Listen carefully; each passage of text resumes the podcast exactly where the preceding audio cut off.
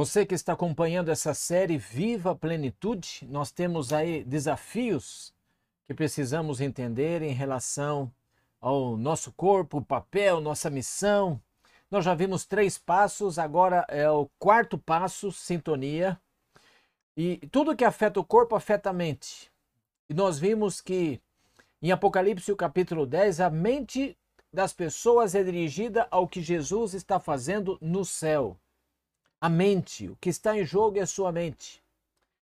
E nesse quarto passo, nós vamos conectar a mente com o Criador. Esse é o desafio nosso nesse passo.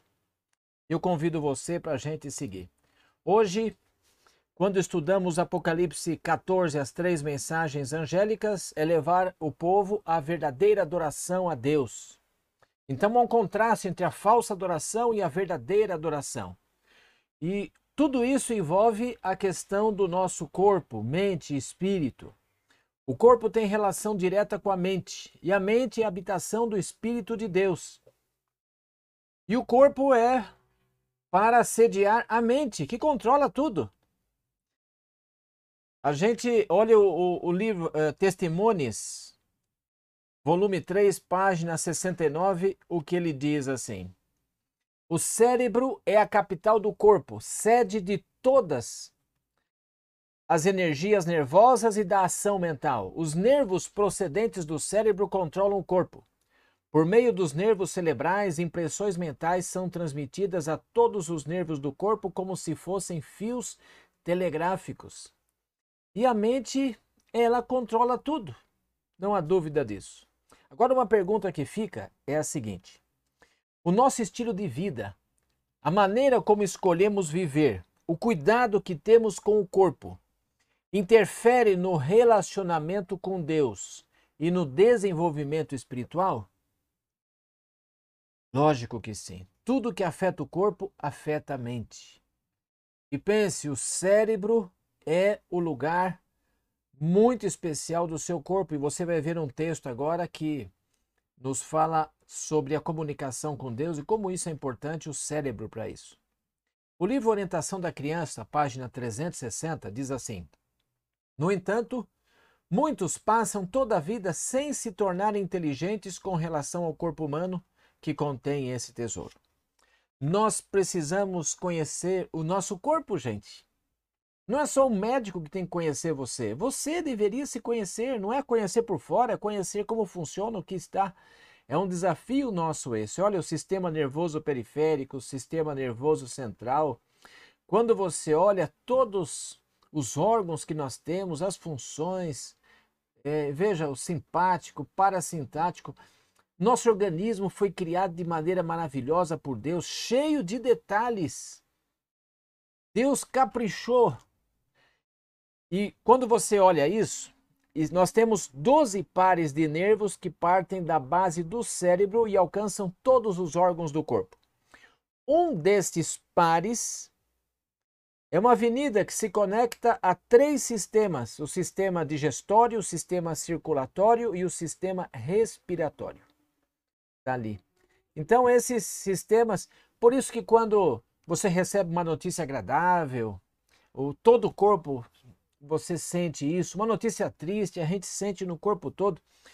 E Deus se comunica com o homem exatamente pelo cérebro. Olha o que diz essa citação do livro Educação, página 209. Os nervos do cérebro são o meio pela qual o céu se comunica com o homem. E aí, o que, que acha você? É o meio pelo qual o céu se comunica com o homem. Então, quando você olha isso, você percebe o desafio que existe para todos nós? Se o cérebro é o meio, os nervos do cérebro é o meio que Deus usou para se comunicar, e a mente afeta o corpo, ah, nós temos que cuidar muito. O nosso cérebro, especialmente o lobo frontal, é o que nos dá, nos diferencia dos animais. Ali está a centralidade da espiritualidade, da moralidade, da vontade. Porque com a mente nós servimos ao Senhor. Com a mente. E muitos não param para pensar na relação que existe entre o corpo, a mente e a adoração. Tudo que afeta a mente pode afetar a nossa capacidade de compreender a vontade expressa de Deus. E você lembra nos passos anteriores, a estratégia do inimigo é justamente causar algum problema, alguma defasagem no seu cérebro, para que você não entenda qual é a vontade revelada de Deus para você. Quando a gente lê o texto de Romanos, capítulo 12, ali faz um paralelo em algumas coisas. Uma, hoje nós temos o culto pagão. O culto pagão, ele é permeado por emoção. A emoção controlando a razão. Então, eles trabalham com a música, com as batidas ritmadas, excitação dos sentidos, conjunto de movimentos, frenesi, para que você entre em transe. E aí até que a emoção toma conta da razão. E olha, as pessoas se movimentam, falam, falam coisas que não entendem, línguas incompreensíveis, algumas chegam a se jogar no chão. Essa é a síntese de um culto pagão. Agora, e o culto bíblico? O culto bíblico é o contrário, a razão controla a emoção. O fato de a razão controlar a emoção não significa que não haja emoção. Quando Jesus disse lá, bem-aventurados, nas bem-aventuranças, Mateus 5, você já leu isso? Ele está falando que ah, bem-aventurados, felizes, uma emoção. Há emoção também, mas sob controle da razão. Olha o texto bíblico aqui, está em Romanos capítulo 12, e ele diz: Portanto, irmãos, rogo-lhes pela compaixão de Deus que ofereçam vossos corpos em sacrifício vivo, santo e agradável a Deus. Este é o culto racional de vocês. Não se amoldem ao padrão deste mundo, mas transformem-se pela renovação da sua mente, para que sejam capazes de experimentar e comprovar a boa, agradável e perfeita vontade de Deus. Tudo que vem antes é para ajudar a compreender a boa, agradável e perfeita vontade de Deus. Algumas coisas se destacam aqui. A primeira é que aqui fala do culto racional. E outra que aqui também diz que os nossos corpos devem ser oferecidos como sacrifício vivo. Quando fala de sacrifício aqui, não é um fardo que você tem que levar, uma dificuldade que você tem, não. Paulo ele está se referindo ao sistema sacrificial do Antigo Testamento. Você lembra que quando um pecador ia oferecer um sacrifício ao Senhor, o cordeiro, ele deveria ser perfeito, sem mancha. Sem mancha. O melhor era oferecido. Por isso que na adoração, nosso corpo é o templo do Espírito Santo. Glorifiquem a Deus no corpo. O melhor deve ser oferecido. Essa é a grande razão porque nós temos que cuidar do nosso corpo. Com a mente, nós servimos ao Senhor. E como vivemos? A mente é o centro da adoração. O corpo, templo do Espírito Santo. Para quê? Para que a gente compreenda a vontade de Deus e faça a vontade de Deus soberana na nossa vida. Fazendo esse, esse gráfico aqui, essa ilustração, veja o corpo, ele tem posse a mente, e é pela mente que nós adoramos o Senhor. Na nossa mente, veja, aqui diz: Não vos conformeis com esse século, Paulo diz. A vontade de Deus é ali compreender a Deus, renovar a mente, para não se conformar. Transformai-vos pela renovação da mente. A renovação da mente é não se conformar com esse século. Esse mundo não é um reino de Deus.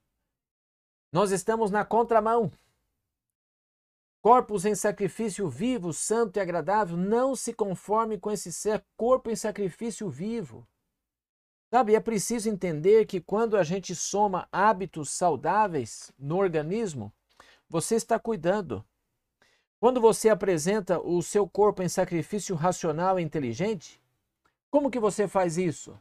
Se abstendo de tudo aquilo, hábitos e práticas que violam e virou o, equilíbrio do seu organismo, que enfraquece o organismo, vai afetar a mente. Ciência do Bom Viver, página 130, diz assim: O corpo é o único agente pelo qual a mente se desenvolve para edificação do caráter. Tá ali. Relação corpo e mente. E olha, edificação do caráter. Qual é a única coisa que vamos levar para o reino de Deus? O caráter. Então, se você não cuidar do seu corpo com hábitos corretos, vai afetar a sua mente. Você percebe que quando se fala de saúde, o que menos importa é saúde? O que importa é a sua espiritualidade? O que importa é a sua salvação, a sua comunicação com Deus, é isso que conta. E aí vem a estratégia do inimigo. Lembra dela? Já falamos sobre ela. É, Conselho sobre regime alimentar, página 73, diz: Daí o adversário dirigir suas tentações para o enfraquecimento e degradação das faculdades físicas, introduzindo muitas coisas que viessem à degradação das faculdades físicas. Por que degradação das faculdades físicas? Porque ele bem sabe que, havendo uma degradação de faculdades físicas, a sua mente também é afetada. Olha esse outro pensamento, página 150. Satanás está constantemente alerta para submeter a humanidade ao seu controle. Seu mais forte poder sobre o homem exerce-se através do apetite, e este procura ele estimular de todos os modos possíveis. Então, ele usa muitas ferramentas, mas a arma mais poderosa que ele tem já está revelada por Deus: é o apetite. E através do apetite, qual é o objetivo? Enfraquecer, degradar, obscurecer, destruir. Lembra que no passo anterior nós vimos que um corpo que não está em condições, através de hábitos não saudáveis, a mente obscurece e a gente não consegue entender a vontade de Deus. Essa é a questão.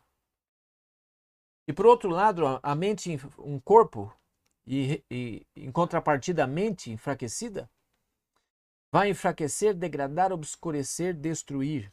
E ao invés de estarmos indo na direção da semelhança de Deus, imagem e semelhança de Deus, que é uma natureza espiritual amorosa, nós vamos na contramão. E essa contramão é desenvolvendo uma natureza carnal, que também é espiritual, mas no espírito de demônios. E qual é as características, quais são as características dessa natureza carnal? É, adultério, irritabilidade, agressividade, amargura, frutos de espiritualidade demoníaca. Então, gente, a ferramenta mais poderosa é o apetite.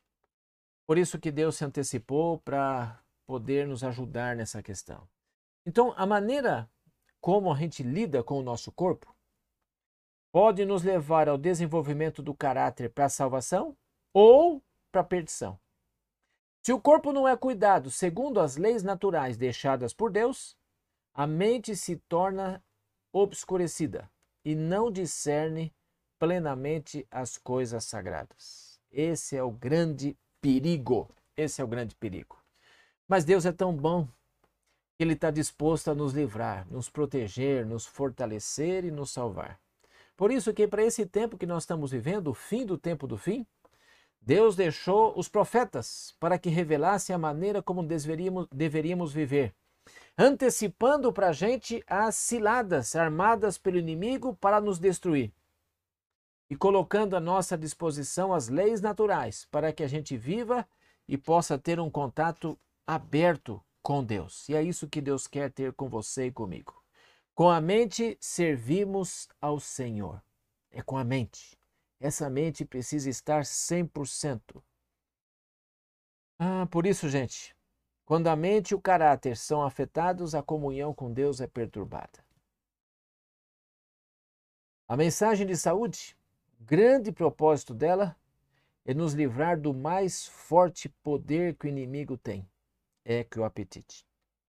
Existe um texto no livro Conselhos sobre Regime Alimentar, página 159, que diz assim: Muitos, por sua condescendência com o apetite, separam-se de Deus.